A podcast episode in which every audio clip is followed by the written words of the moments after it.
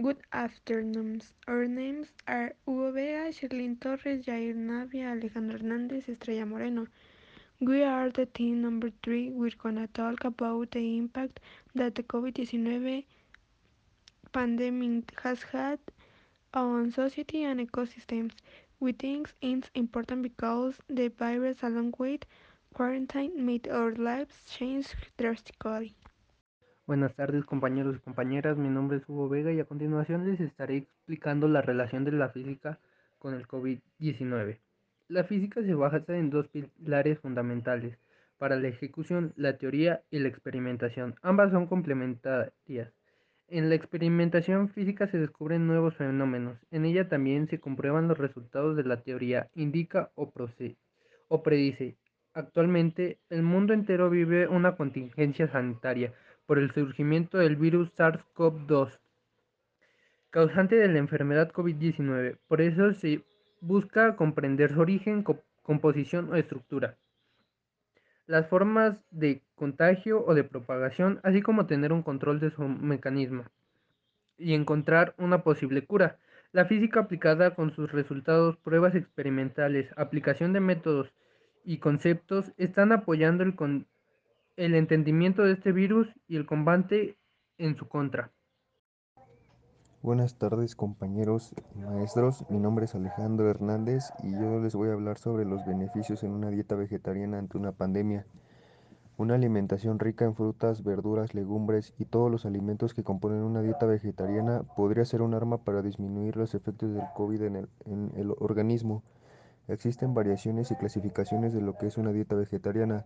Las razones para elegir una dieta vegetariana, como ya se ha señalado, son diversas e incluyen los beneficios positivos que les atribuye para la salud, así como razones ecológicas y éticas relacionadas con los recursos disponibles y su sostenibilidad y los derechos de los animales.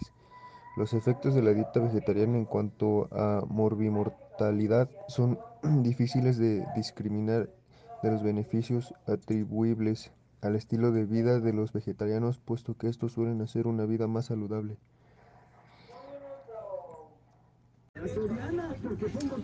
Buenas tardes compañeros.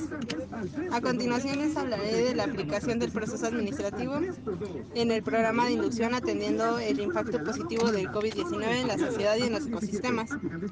Los beneficios del impacto positivo del COVID-19 son adoptar medidas de cuidado estrictas a través del uso de cubrebocas en el personal, así como la limpieza, facilitando al cliente el uso de gel antibacterial, entre otros, tomando en cuenta las medidas de manejo del dinero de manera física o opciones de pago o transferencias, lo que reduce el contacto con el dinero y el cliente. Orientar al personal sobre las medidas de higiene y seguridad para garantizar un servicio de calidad que contribuye a la prevención de contagios. Brindar productos más saludables atendiendo los cambios de hábitos de consumo. Beneficios del impacto positivo del COVID-19 en los ecosistemas. Adoptar un sistema de servicio a domicilio que contribuye a depositar la basura en su lugar. Se activó la economía local en cuanto a proveedores de materia prima.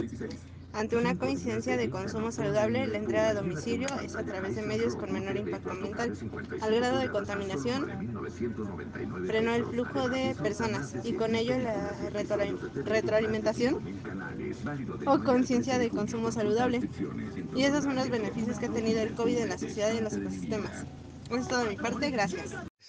Con el avance de la pandemia provocada por el coronavirus, muchas ciudades en todo el mundo adoptaron la cuarentena o campañas estimulando que las personas no circulen innecesariamente.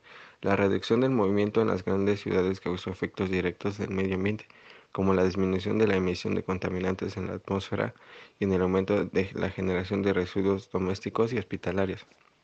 En cuanto al medio ambiente, paradójicamente está tenido un respiro las reducciones de las emisiones de gases de efecto invernadero derivadas de la disminución de la producción industrial en algunos países, la reducción en el uso de medios de transporte a gran escala por las restricciones a vuelos o simplemente el hecho de quedarse en casa y no tener que trasladarse al trabajo.